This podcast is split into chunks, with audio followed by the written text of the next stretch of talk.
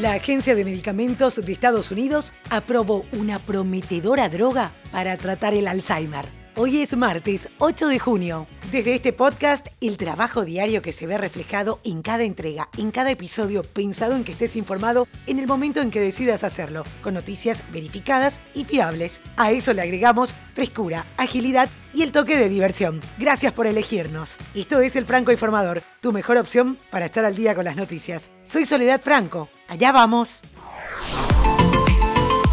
Hoy martes 8 de junio se celebra el Día Mundial de los Océanos. Los océanos representan el gran pulmón del mundo ya que de ellos obtenemos el oxígeno y en su ciclo natural se da un proceso de filtración y purificación del aire. Cada año son miles las especies de plantas y animales que se extinguen debido a la gran cantidad de desperdicios y agentes contaminantes que son depositados en las aguas del mar y aunque algunos gobiernos tomaron medidas para subsanar el problema, las mismas no fueron suficientes para evitar la extinción de grandes ecosistemas que mueren por estas causas. Hacé tu parte y ayudemos a cuidar nuestros océanos. El tema del día, ¿cómo es la prometedora droga que abre una nueva esperanza para tratar el Alzheimer? La Agencia de Medicamentos de Estados Unidos aprobó una medicación para tratar esta enfermedad en su estado inicial. Después de varias idas y vueltas, la agencia regulatoria, conocida como FDA por sus siglas en inglés, anunció que autorizó por vía rápida el uso de esta nueva droga, pero pidió al laboratorio Biogen, que lidera el desarrollo, que investigue más para tener mayores datos sobre su eficacia. El fármaco se llama Aducanumab. Su nombre comercial es Aduhelm Organizaciones de pacientes y familiares habían reclamado por la investigación y la aprobación de tratamientos más eficaces como aducanumab, pero hay expertos en demencias que han expresado objeciones. Esos expertos no están de acuerdo en la manera en la que se llevaron adelante los ensayos clínicos y señalan que todavía existen incertidumbres sobre su verdadera eficacia para contrarrestar la enfermedad. La aprobación de la droga viene con una salvedad. FDA exige al laboratorio que lleve a cabo un estudio adicional controlado con placebo del fármaco para verificar su eficacia y mejorar la memoria y los síntomas cognitivos de las personas. De todos modos, una noticia muy esperanzadora. España permite desde ayer lunes la entrada de viajeros que acrediten haber recibido la vacuna completa contra el COVID-19 y autoriza el atraque de los buques de cruceros internacionales a punto de comenzar la temporada turística veraniega, que es la más importante del año. La vacunación se debe haber completado al menos 14 días antes de llegar con las marcas Pfizer, Moderna, AstraZeneca o Johnson Johnson, autorizadas por la Agencia Europea del Medicamento, o las chinas Sinopharm y Sinovac Coronavac, autorizadas por la Organización Mundial de la Salud.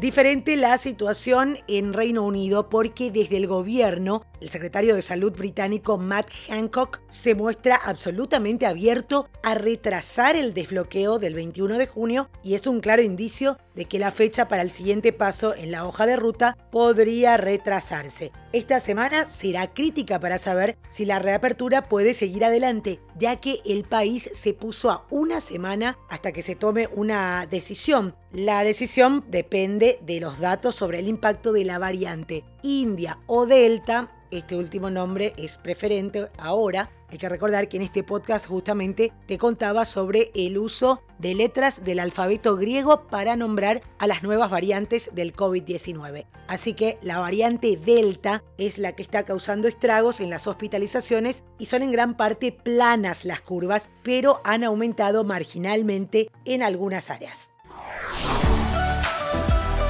Y antes de continuar, hago una pequeña pausa para invitarte a formar parte de mi canal de Telegram, Podcasteando con Sole Franco. Si ya pensaste en crear tu propio podcast, ahí comparto noticias y recursos gratuitos sobre podcasting. En las notas del episodio te dejo el link o podés buscarlo directo en Telegram, Podcasteando con Sole Franco. Ahora sí, continuamos con noticias.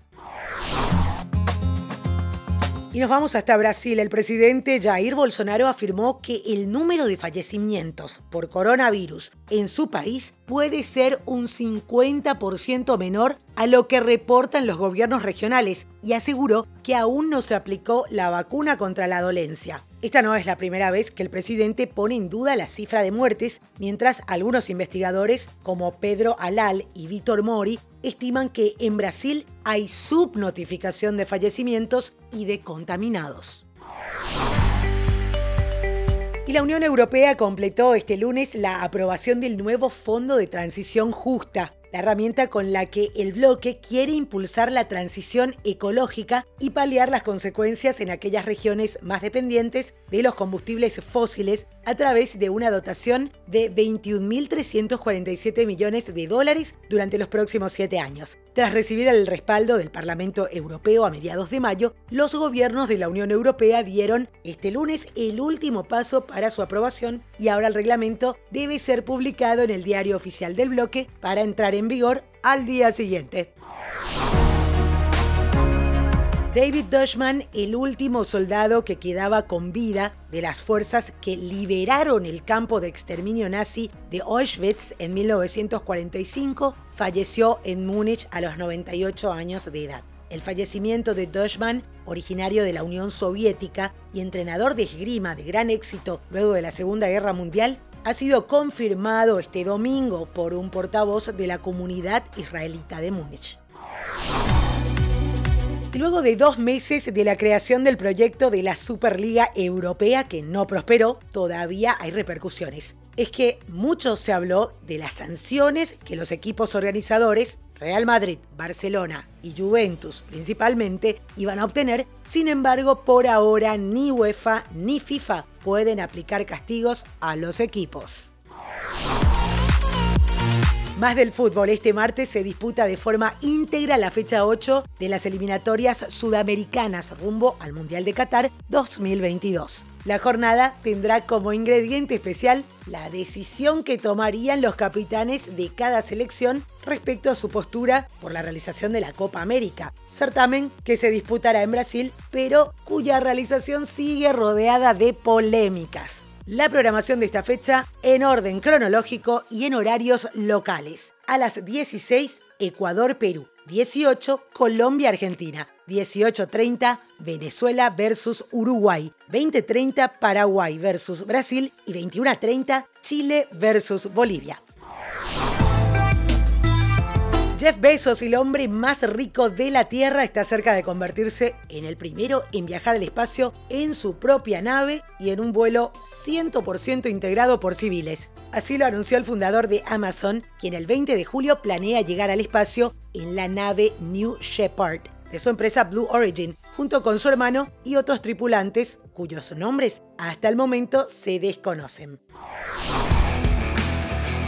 Como era de esperar, Floyd Mayweather dominó a la estrella de YouTube Logan Paul el domingo en la pelea de exhibición de ocho asaltos en Miami. Hay que recordar que para el combate Mayweather ya tenía asegurada una bolsa de 10 millones de dólares, pero además su contrato también contemplaba que se quedaría con el 50% de lo generado por el sistema pay-per-view, muy común sobre todo en Estados Unidos y en otros países. Las estimaciones indicaban que más de 2 millones de estadounidenses iban a pagar los 49,99 para ver el evento. Otro millón haría lo mismo en diferentes partes del mundo. A eso hay que sumarle los sponsors y es por eso que se calcula que la ganancia de The Money rondaría los 100 millones de dólares.